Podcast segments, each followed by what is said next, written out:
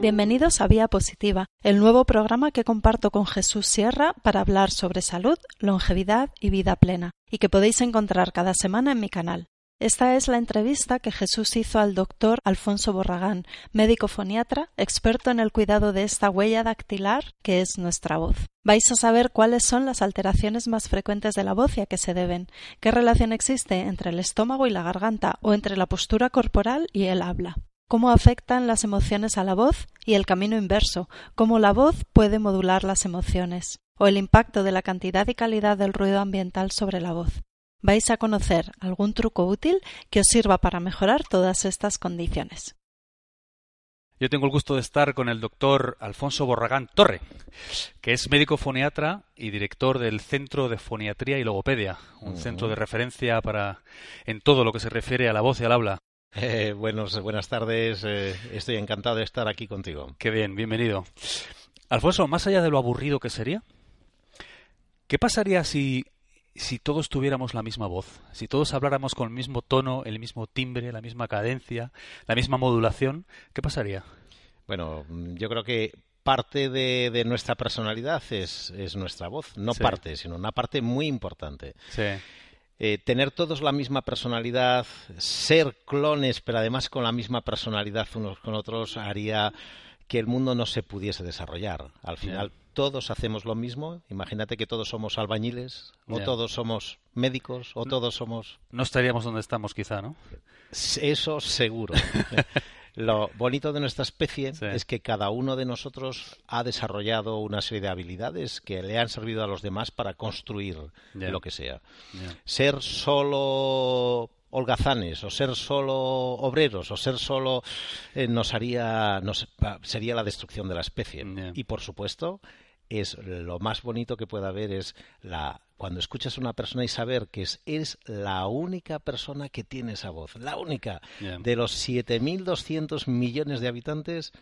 Estoy hablando con la única voz, la de Jesús Sierra, que tiene específicamente esa. Oye, entre digamos entre las personas que no tienen ningún digamos, problema anatómico ni físico, ¿cuáles son las deficiencias más frecuentes en el uso de la voz y en el habla que, que encontráis en la consulta o en general? Bueno, cuando lees un libro, cuando hablas con la gente, pues enseguida te dicen nódulos, pólipos. Pero la realidad no es esa. La realidad, cada vez que vemos una garganta, que nos asomamos dentro, lo que vemos es que la garganta, la laringe, es inflamatoria está inflamada. Nuestro cuerpo tiene un continuo ir y venir entre inflamación y desinflamación, es, es continuo, es nuestro sistema de funcionar. Hmm. Uno piensa que eh, la inflamación es mala. La inflamación es buenísima porque elimina muchos tejidos. Es un mecanismo de. Y es una forma de eliminación. Hmm. Gran parte de, nuestra, de nuestras células tienen que morir para volver a, nacer otro tipo de cosas. Y cuando vemos a la garganta, cuando nos metemos dentro, lo que vemos es gargantas inflamadas. Por eso lo que vemos ahí es, o lo que la gente muchas veces cuenta, no es tanto de estoy ronco, sino tengo ahí como un estorbo. ¿Y por qué es esto? Hay, hay muchos factores inflamatorios. Hoy sabemos que el factor inflamatorio quizá más importante viene a ser el, reflujo. Problemas de estómago, del tubo digestivo, nos afectan la garganta. Hace 15 años lo conocemos, pero hasta hace 15 años no lo conocíamos. Y decirle a una persona su problema de ronquera es porque el estómago no le funciona bien, porque el intestino no le funciona bien, sigue sonando sigue sonando muy difícil. Por ejemplo, cuando una persona viene con tos o con carraspeo, siempre se decía tienes un hábito, ¿eh? pues todo eso es mentira. Lo que tiene es ácido del estómago que le sube. Factor inflamatorio. Pero no hay que olvidar que el segundo factor inflamatorio o quizá el primero son los problemas de nariz. La nariz da mucho problema a las cuerdas vocales y a la garganta. O sea que, ¿cuál es lo más frecuente en la voz?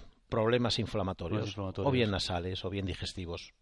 Oye, los especialistas de la voz soléis decir que es, que es una herramienta, que es un instrumento, ¿no? que, que, que hay que cultivar, que hay que cuidar, pero ¿no debería ser algo inherente a la condición humana usar la voz de una manera natural sin tener que, que hacer nada en concreto? Me pregunto.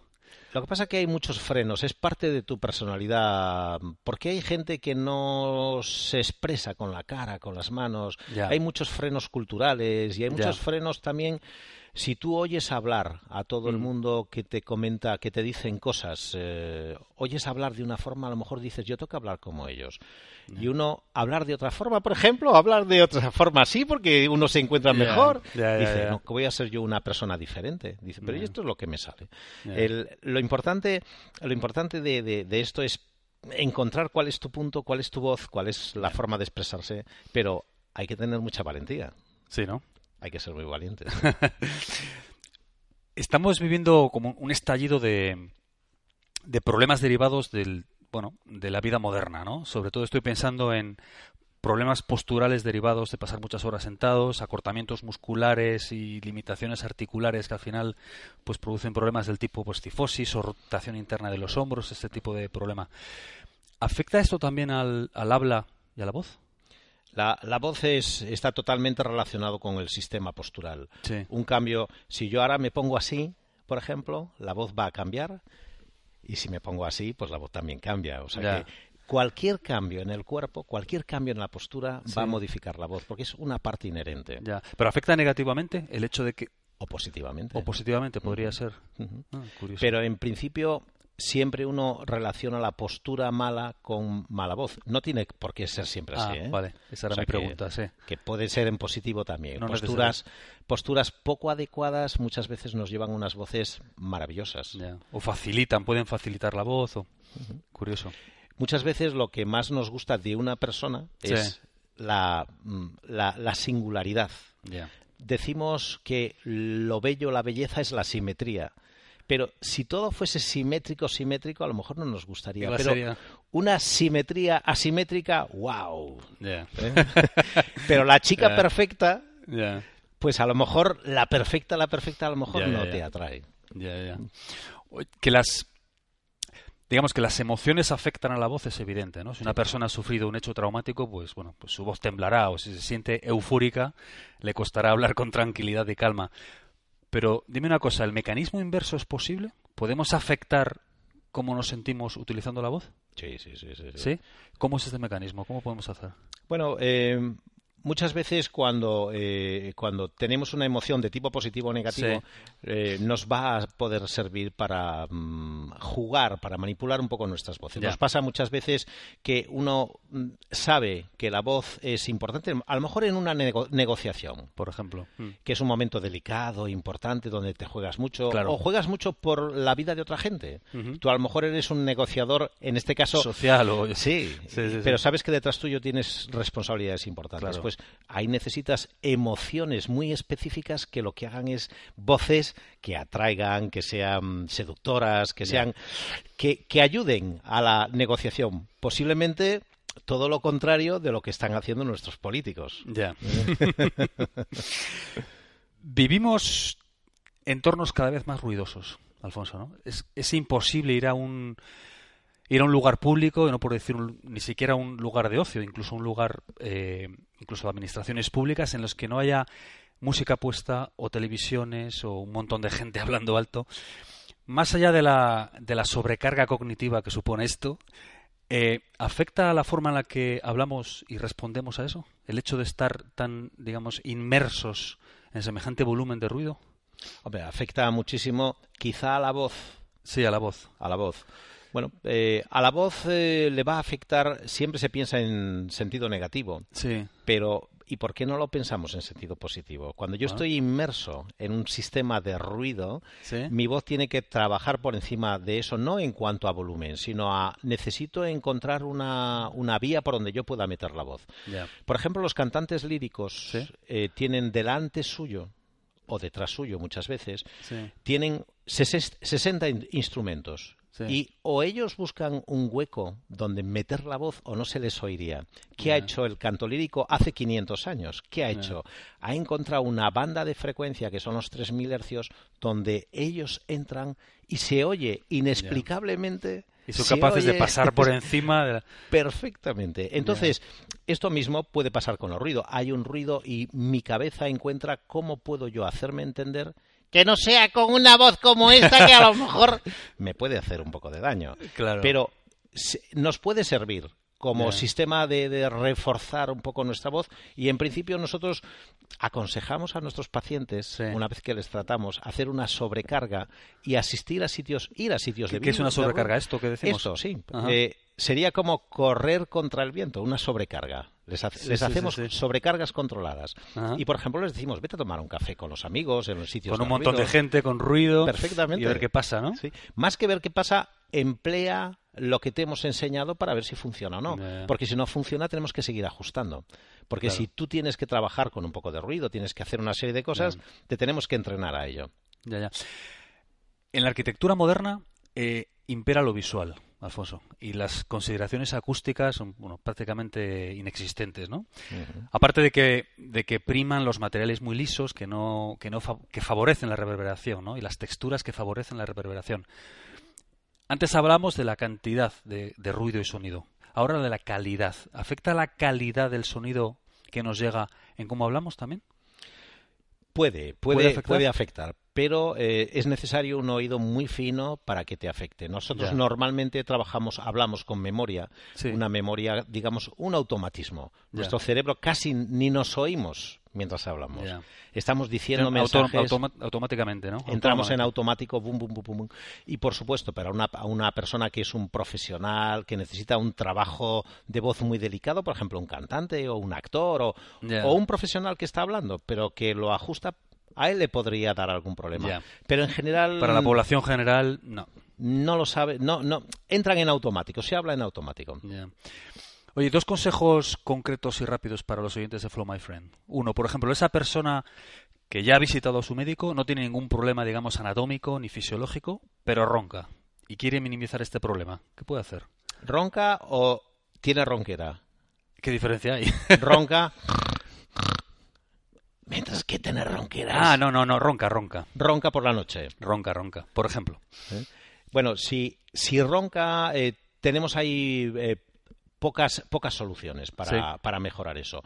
Humedecer la nariz, eh, tener eh, la nariz abierta por la noche suele ayudar a no producir a no producir ruidos. Pero, pero mm, la mayoría de las veces cuando una persona ronca hay que recurrir a, un, a sistemas de, de, apertura porque se ronca muchas veces porque el velo del paladar se queda flexible o porque eh, parte de la garganta se colapsa y produce cierres. Y en esos casos pues a veces hay que recurrir a cirugías muy dolorosas y no siempre eficaces o a aparatos en la boca que te avancen, que te... O sea que remedios caseros difíciles en eso, ¿no? Difíciles, muy difíciles. ¿Y para la ronquera que decías antes? Para la ronquera sí podemos hacer, eh, eh, digamos que los dos sistemas que funcionan muy bien en la ronquera son mucha humedad, estar en un ambiente húmedo en vez de en vez de en un ambiente de, en un ambiente de 40 del 60%, eh, entrar en ambientes al 100%. donde estamos al 100%? Pues, por ejemplo, en un baño. o colocando una gasa húmeda sobre la nariz. Tenemos una gasa, la mojamos, la ponemos aquí, respiramos 10 minutos y, eso nos va a ayudar a, quitarnos la ronquera esa. Y eso en el momento, en el momento que eh, esa humedad entra dentro de las células, porque lo absorben las células, la ronquera se minimiza, muchísimo. Y para aquellas personas con hijos, por ejemplo, ¿qué errores deben evitar cometer con sus niños pequeños en lo que se refiere al habla y la voz? Por ejemplo, algo que te venga a la mente. Bueno, eh, para lo importante con los niños es no, mm, no chillarles. Si les chillamos, ¿eh? igual que si les pegamos, si les chillamos, les estamos dando muy mal modelo, no sirve para nada porque van a hacer lo que quieran. Y encima eh, mm, les estamos llevando hacia un camino muy poco adecuado. Eh, lo que, hay que no hay que tener miedo a que ellos chillen, los niños chillan y, no se hacen casi nunca daño, a no ser que haya un factor inflamatorio. Tiene unas vegetaciones, moco en la nariz, entonces se puede hacer daño, pero el que un niño chille no es malo para la garganta no se estropea. O sea, que lo mejor que pueden hacer es dejarlos tranquilos, ¿no? que griten si quieren, ¿no? Y animarles a cantar, por supuesto. Eh, si queremos buenas voces, cantemos con ellos cuanto más mejor. ¿Tú siempre has tenido esa voz franca y rotunda que tienes o es el resultado también de trabajo y de cuidados, Alfonso? Hombre, yo creo que es el resultado del pensamiento, sí. Eh, digamos que mi voz nunca fue una voz maravillosa. Sí. Pero a medida que vas conociendo, eh, vas conociendo la fisiología de la voz y vas conociendo personas y vas estudiando. Eh, yo tuve mi, maestro, yo tuve varios maestros, pero uno de ellos era un otorrino que era, era mágico, una persona majestuosa que eh, cuando yo le conocí tenía 65 años. Y su voz era una voz poderosa, amigable, mm, dulce. Y yo creo que yo, eso me dejó muy buenas, muy buen pensamiento que a lo largo de los años he ido buscando cómo lo hacía y a lo mejor apareció esto. su voz y la mía no tienen nada que ver. Pero es curioso, porque cada vez que me ven él es italiano y cada vez que me ven en Italia dice, mira, es un hijo de... un referente, ¿no? Que te hizo... ¿Por qué te dedicaste a la foniatría? ¿Hay algo que te atrajo o te hiciste médico primero y luego la foniatría te llamó? ¿O te hiciste médico porque te llamaba la foniatría? No, no, yo hice, hice medicina, después de hacer medicina eh, estuve, eh, estuve con un otorrino durante unos cuantos años haciendo, haciendo la formación en otorrino. Y fue él, mismo el que me dijo, eh, tú eres foniatra, tú tienes que hacer foniatría y ah, además vas a vamos a buscarte la mejor el mejor punto. Y el mejor punto en ese momento era en este punto en Italia en Padova donde yo estuve allí tres años. Qué bien. Y ahora que, que, dices eso, me has hablado previamente de este otorrino, creo que has dicho. Sí, Manolo Díaz Gómez. Manolo Díaz Gómez.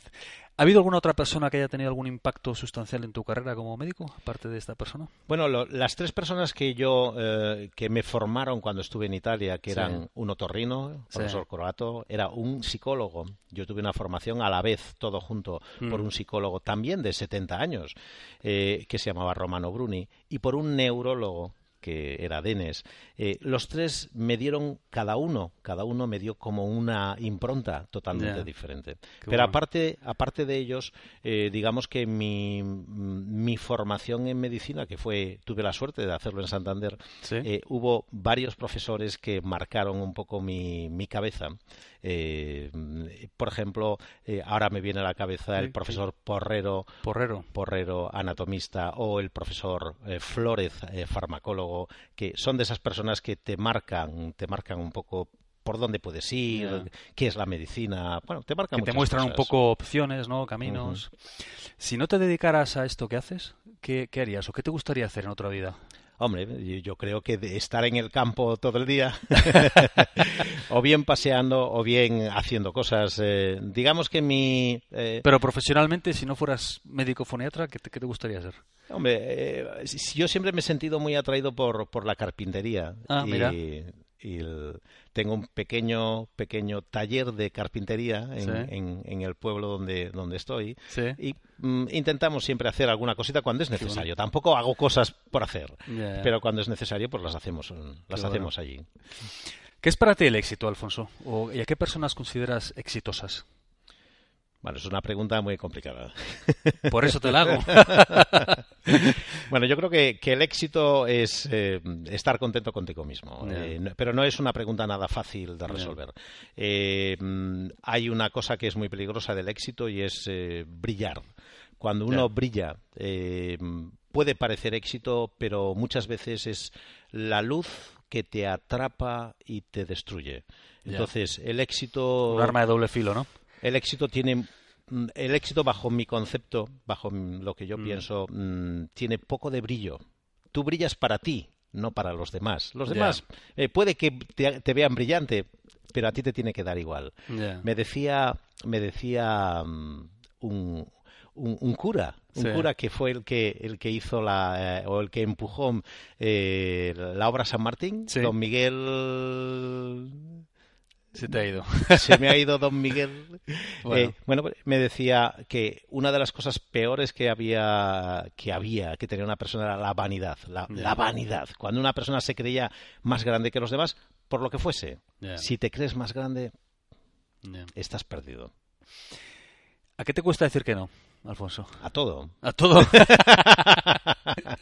a muchas cosas, supongo, ¿no?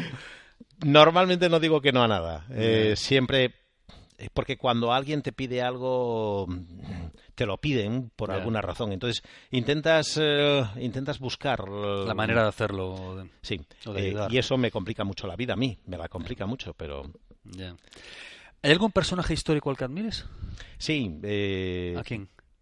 A mí siempre, no sé por qué, pero siempre me ha atraído Alejandro Magno. Alejandro Magno, a mí también. Era un, personaje histórico muy redondo y muy rotundo. Quizá porque fue el primer gran personaje. Mm.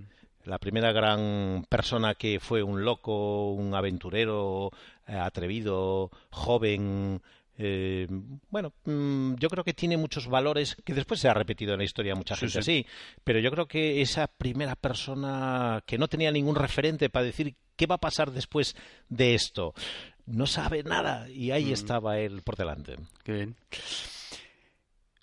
Un refrán con el que estés muy en desacuerdo o que creas que no es correcto, Alfonso. Hombre, yo creo que todos los refranes... Eh, y no hay ninguno que digas, esto no me convence, ¿no? Bueno, no soy un hombre muy refranero, pero cuando me los dicen digo, ah, qué razón. si tuvieras una cuña de radio eh, que se fuera a emitir en todas las radios del mundo durante un día, ¿qué diría esta cuña? ¿En qué sentido tendría que salir la cuña? Tienes una cuña de 20 segundos que puedes grabar con un mensaje, el que tú quieras. ¿Para qué público? Para todo el mundo. ¿Para todo el mundo? Se va a emitir en todas las radios del mundo, Alfonso. Y, un mensaje que quieras transmitir. Hombre, ¿Qué, ¿qué dirías? Mm, yo diría, depende un poco, pero vamos, me preocupa mucho me preocupa muchísimo. Todo esto es la sequedad del ambiente. Estamos por debajo del 60%, ¿no? Pero incluso en esos momentos, si colocas la voz en su sitio, da, da, pocos problemas. Eh, me preocupa mucho el que el mundo no viva en colectivo. Me preocupa mucho el que haya gente que se esté muriendo de hambre, que no tenga nada, que viva en la miseria y otros que vivan en la opulencia. Eso no termino de entenderlo. Y lo que diría son mm, tenemos que intentar hacer algo. Y no podemos no podemos tapar una cosa con otra. Qué es lo que pasa de estos mensajes el mm. problema de estos mensajes es que cuando se politizan cuando se quieren buscar rendimientos de esto al final nada funciona. Y cuando mm, por ejemplo eh, dice bueno vamos a poner dinero para hacer esto y resulta que ese dinero se lo lleva el primer chorizo y no va a eso la gente se desilusiona y al final nada funciona. Lo que yo busco no es tanto el reparto de, riquezas, sino ¿por qué no nos ayudamos? Si yo tengo una idea, ¿por qué no me ayudas? En vez de decir, no estoy de acuerdo o hay que de a este hombre hay que eliminarle. Y por último, Alfonso, si pudieras levantar el teléfono y tener una corta conversación con el Alfonso Borragán Torre de 20 años, ¿qué le dirías o qué consejo le darías? Bueno, eh, para que vaya haciendo en el futuro. Sí, tú puedes levantar el teléfono y hablas con tu misma persona con 20 años. ¿Qué consejo le darías? Fíjate, fíjate, yo le diría, sigue así. Sigue como vas. Sigue como vas, porque eh, siendo una persona optimista, ayudando a los demás mm. y buscando siempre cosas buenas, te va a salir todo bien. Qué bien. Pues con eso, Alfonso, ha sido un placer. gracias. Muchísimas gracias por venir y hasta la próxima. Cuídate. Gracias, muchas gracias. Chao.